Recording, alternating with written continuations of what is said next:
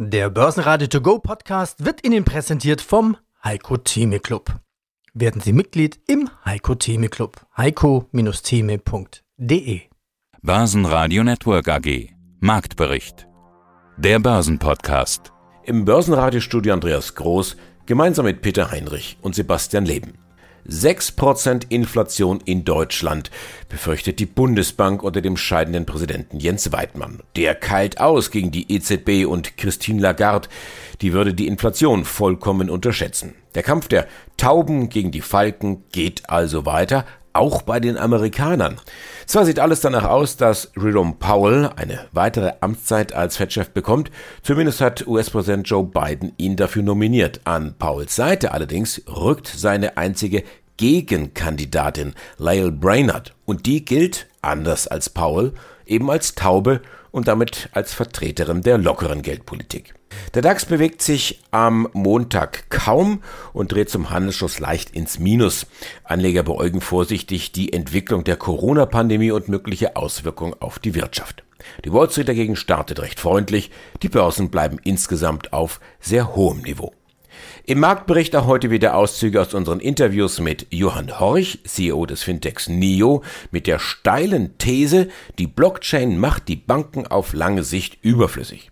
Cosmin Filker von GBC mit seiner spannenden Analyse zu Macforce, Vermögensverwalter Martin Weinrauter bringt Risikomanager und Nachhaltigkeitsmanager zusammen und Fondsmanager Wild vom Bankhaus Metzler über das spannende Thema Devisen und Inflation. Alle Interviews in voller Länge gibt es für Sie auf börsenradio.de und in der Börsenradio-App. Ja, schönen guten Tag, Jochen Stanzl hier von CMC Markets. DAX Rekordhochs meets Corona-Indizes Rekordhochs. Ja, wir hatten jetzt schon viele Rekorde im DAX gesehen jetzt im November.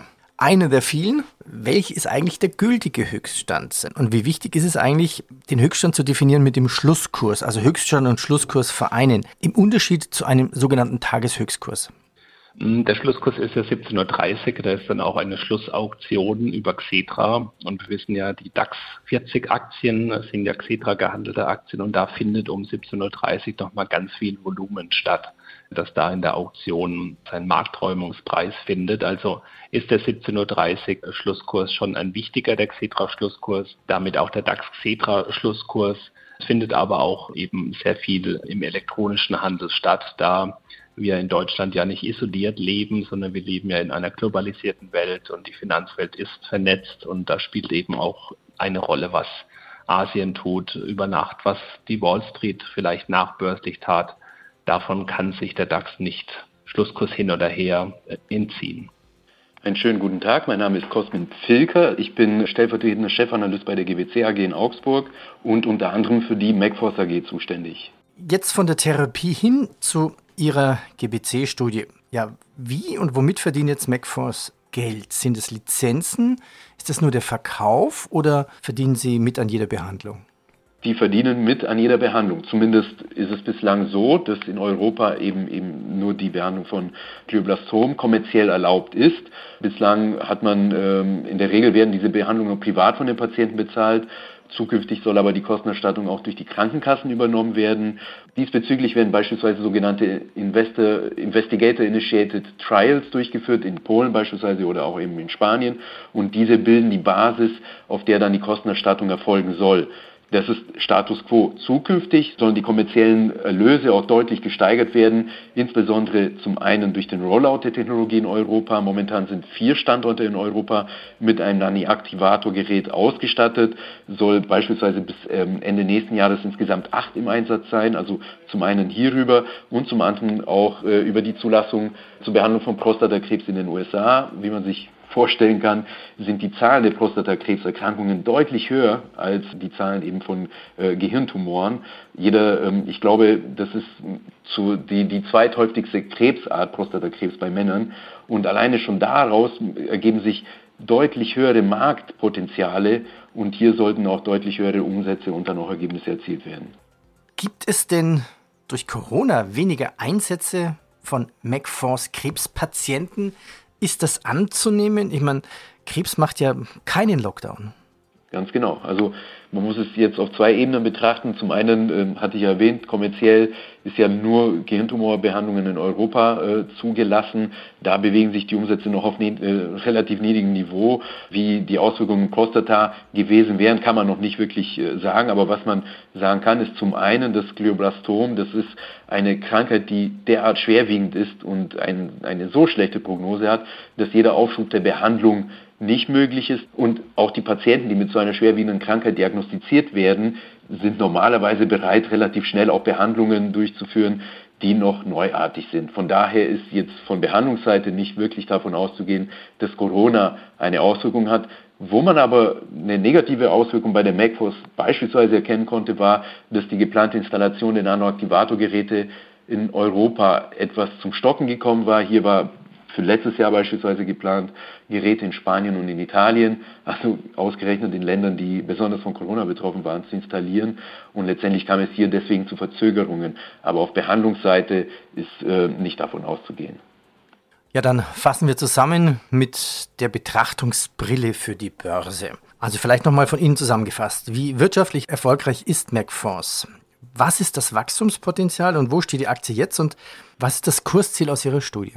Also der Status quo der, des wirtschaftlichen Erfolges befindet sich noch in der Anfangsphase, weil eben nur in Europa und hier noch sehr geringe kommerzielle Behandlungszahlen vorliegen. Bei der MacForce muss man wirklich das Augenmerk auf die Zukunft legen.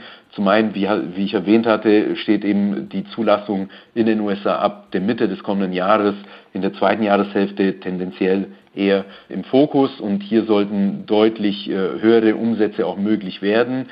Was man auch noch wissen muss, ist, dass momentan die letzte Studie zur Zulassung in den USA in drei eigenen Behandlungszentren Zentren durchgeführt wird. Das bedeutet auch, dass sobald die Marktzulassung erfolgt, können diese Zentren auch selber verwendet werden, um dann schnell eben die, in die Kommerzialisierungsphase einzutreten. Also da muss kein Personal und keine Geräte installiert werden. Und daraus äh, erhoffen wir uns und haben auch prognostiziert, dass hier schöne Umsatzsteigerungen erzielt werden und in Europa eben auf Basis der deutlich, aus, der deutlich gesteigerten Geräteanzahl, die da installiert werden soll. Ja, schönen guten Tag. Mein Name ist Harvik Wild. Ich arbeite beim Bankhaus Metzler hier in Frankfurt. Es ist die älteste Privatbank in Deutschland. Ich bin tätig im Kerngeschäftspreisfeld Capital Markets und äh, dort in dem Team Currency Management. Was ist meine Aufgabe? Wir sind Asset Manager und zwar betreuen wir verschiedene Kunden, institutionelle Anleger. Das sind primär Pensionskassen, Versicherungen, aber auch Family Offices und Unternehmen. Worum geht es dabei? Es geht bei uns darum, die Fremdwährungsrisiken, die diese institutionellen Anleger in ihren Kapitalanlagen zu managen. Das heißt, wir führen die Hedges durch für diese Vermögen und äh, schauen halt, dass von der Währungsseite keine zusätzlichen Risiken auftreten. Das heißt, wir sprechen über Währungen. Wir treffen uns hier auf der Euro Finance Week. Also Euro, das bedeutet, wir beginnen vielleicht mit dem Euro. Der ist nämlich, da tut sich was. Der ist nämlich gerade äh, ziemlich schwach. Dem Aktienmarkt gefällt das natürlich, weil exportierende Unternehmen dann natürlich in andere Währungen besser exportieren können. Aber grundsätzlich ist ein schwacher Euro für alle Leute im Euro eigentlich doch keine gute Nachricht, oder? Ja, das ist eigentlich richtig. Sie haben wir natürlich in Deutschland sehr stark Export fokussiert. Das heißt, wir haben meistens Revenues auch in US-Dollar. Der Dollar hat im Laufe des Jahres, seit Jahresbeginn in etwa um 6,5 Prozent, glaube ich jetzt, oder knapp 7 Prozent aufgewertet. Das heißt, es ist eigentlich gut äh, für deutsche Exporteure, wenn sie diese Export-Revenues, wenn sie diese Exporterlöse nicht gesichert haben, denn dann haben sie mehr oder weniger einen Windfall-Profit. Umgekehrt macht es natürlich die Sache schwierig für diejenigen Unternehmen, die importieren müssen, also beispielsweise auch Öl bezahlen müssen. Öl wird in Dollar fakturiert oder in anderen Rohstoffen, die in Dollar fakturiert werden.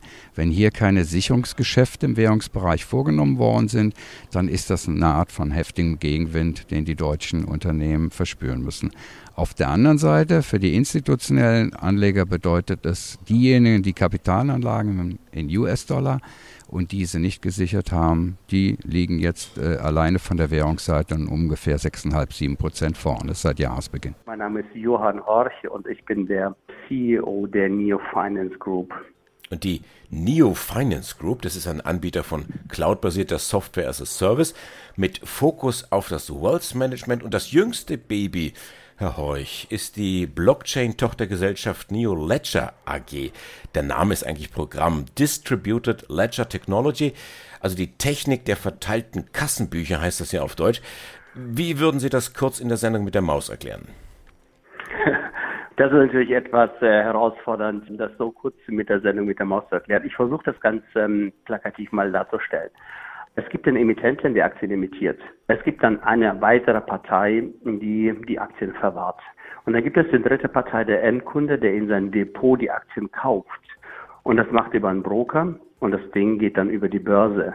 Das sind viele Parteien und das führt zur Komplexität, zu Kosten. Und mit unserer Technologie kann man viele Parteien, sprich den Emittenten, den Verwahrer und die Depotführung in eine Hand legen so dass man eigentlich dann nur noch den Endkunden und eine Börse benötigt.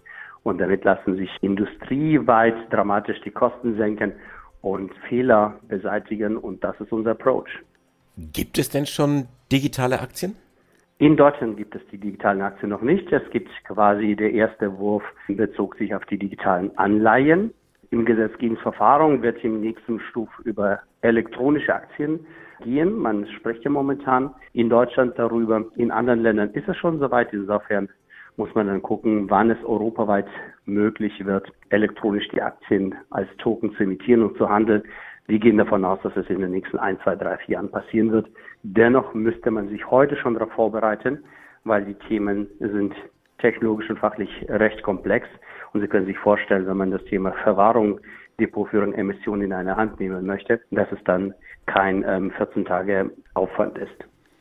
Wie sieht denn das eigentlich genau Ihr Business Case aus? Wie verdienen Sie Geld? Ich habe jetzt von Ihnen gehört, für den Kunden wird das insgesamt günstiger. Man kann da irgendwo Kosten sparen, weil es eben Peer-to-Peer -Peer ist und da die Blockchain dazwischen hängt. Äh, was bleibt denn bei Ihnen hängen oder was springt für Sie heraus? Unser Kunde ist ja die Bank, es ist ja nicht der Endkunde. Und aus Sicht der Bank muss man sich fragen, welche Kosten hat eine Bank, um Wertpapiergeschäft zu betreiben. Es sind einmal Depotführungskosten, es sind Verwahrkosten, es sind Tradingkosten. Das heißt, die Summe aller Kosten führt dazu, dass eine Bank an sich einen hohen Kostenblock hat. Auch wenn sie versuchen natürlich das eine oder andere mal dem Kunden von den Tradinggebühren runterzusetzen, dennoch sind das Kosten, die im Hintergrund irgendwie verarbeitet werden müssen. Unser Geschäftsanbahn ist, dass wir diesen Banken ein Flat-Modell anbieten. Beispielsweise die komplette Verwahrung, die komplette Depotführung und kompletten Handel für, sagen wir mal, 10 bis 20 Euro monatlich pro Depot flat. Das heißt, dadurch lassen sich die Kosten mindestens 50, 60 Prozent reduzieren und für eine Bank ist es dann effizient, aus einer Hand einen Partner zu haben. Es ist effizient, die Kosten mehr zu halbieren und es ist dann effizient und planbar, mit welchem Geschäftsmodell Sie dann in Richtung Kunde gehen wollen führt das dann aber nicht am Ende des Tages oder am Ende des Weges, möglicherweise eines langen Weges dazu, dass die Banken obsolet werden? Das wird so sein. Deswegen suchen die Banken ein Geschäftsmodell. Stellen wir mal vor, was passiert, wenn das ganze Thema E-Money kommt, dann sind die Banken per se unter Zugzwang. Das Geschäftsmodell, das ich dann irgendein Depot habe oder irgendeine Tradinggebühren verlange, das wird nicht mehr funktionieren. Das heißt, die Banken suchen nach neuen Konzepten und da stehen wir mit unserem Geschäftsmodell an der Seite und sagen, liebe Bank, schau mal, du hast einen Zugang zum Kunden und den kannst du monetarisieren indem du dann eine effizientere Technologie nimmst. Es ist einfach Technologie-Change und die Bank hat dann mit unserer Hilfe die Möglichkeit, ein anderartiges Geschäftsmodell zu betreiben. Mein Name ist Martin Weinrauter. Ich bin Vermögensverwalter seit 30 Jahren, Fondsmanager fast genauso lang und was uns immer wieder umtreibt, und es ist wichtig, das zu wissen, wenn man uns verstehen will, ist, wir sind Risikomanager. Das treibt uns an, das ist unsere Kompetenz, in den Bahnen denken wir permanent. Herr Weinrauter, was sagen denn eigentlich Ihre Kunden dazu? Sie bekommen ja als Vermögensverwalter und Fondsmanager in den Kundengesprächen ja den direkten Feedback auf die Nachhaltigkeitsstrategie. Wo beginnt denn das Thema Nachhaltigkeit bei Ihnen und wo hört das auf? Das ist tatsächlich, Sie gehen direkt in die Schnittstelle rein wo mir meine Arbeit am meisten Freude macht. Weil es ist ja genau diese Stelle. Wir können mit unseren Kunden reden, wir erfahren direkt ihr Feedback und sehen genau, was sie bewegt, was ihnen wichtig ist. Und auf der anderen Seite verfügen wir aus dem Fondsmanagement über die Kompetenz, diese Dinge eben in der Praxis auch umzusetzen und auch zu sehen, was davon lässt sich denn in der Praxis umsetzen. Denn wünschen kann ich mir vieles, vorstellen kann ich mir auch allerhand, aber was davon dann auch machbar ist, steht natürlich auf einem ganz anderen Blatt manchmal. Und beim Thema Nachhaltigkeit ist es tatsächlich so, dass wir überrascht sind, wie relativ selten wir darauf angesprochen werden. Wenn ich das mal in Prozentzahlen fassen will, ich würde mal sagen, es sind keine fünf Prozent unserer Kunden, die uns von sich aus ansprechen und sagen, Mensch, wir machen so viel im Bereich Kapitalanlage, ihr seid Risikomanager, könnt ihr das auch mit der Nachhaltigkeit? Das ist ja Aber spannend. Es ändert sich. Warum machen das die Kunden? Weil sie kein Interesse an Nachhaltigkeit haben? Oder weil sie davon ausgehen, es ist sowieso schon alles nachhaltig? Nein, sie glauben nicht, dass alles schon nachhaltig ist. Es ist eher anders. Das Thema Nachhaltigkeit wird zwar in den Gesprächen vielfach verwendet, aber wenn es dann um die konkrete Umsetzung im Alltag geht, in den Details unseres Alltags, von unserem Wohnen, von unserem Essen, von unserer Mobilität bis hin zu unserer Kapitalanlage, das sind zwei ganz verschiedene Paar Schuhe. Das ist einfach Terra Nova. Das ist einfach noch zu sehr neues Land, als dass wir das alle miteinander verinhaltlich hätten. Was bedeutet es, wenn ich Nachhaltigkeit tatsächlich konkret in mein Leben umsetze, auch in meine Kapitalanlage? Und darum kommt diese Frage so selten. Es ändert sich aber sofort, wenn wir die Frage stellen.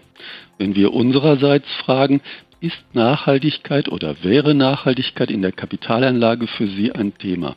Dann geht das Gespräch los. Wie viel Prozent sagen dann ja? Die Antwort lautet eher ein bisschen anders. Die einen sind begeistert. Ich habe tatsächlich Begeisterung erlebt, dass die Kunden, ich muss eher sagen Kundinnen, in dem Moment gesagt, was, das könnt ihr auch, das ist ja super, erzählt mal, wie, wie läuft denn das so bei euch, wie macht ihr das denn? So, das ist der kleinere Teil. Und die anderen sagen dann im Regelfall, naja, äh, wenn mich das nichts kostet, dann können wir da gern drüber reden, macht nur. So ungefähr mhm. läuft es dann so in der Praxis ab. Börsenradio Network AG Marktbericht Der Börsenpodcast Der Börsenradio To Go Podcast wurde Ihnen präsentiert vom Heiko Theme Club. Werden Sie Mitglied im Heiko Theme Club. heiko-theme.de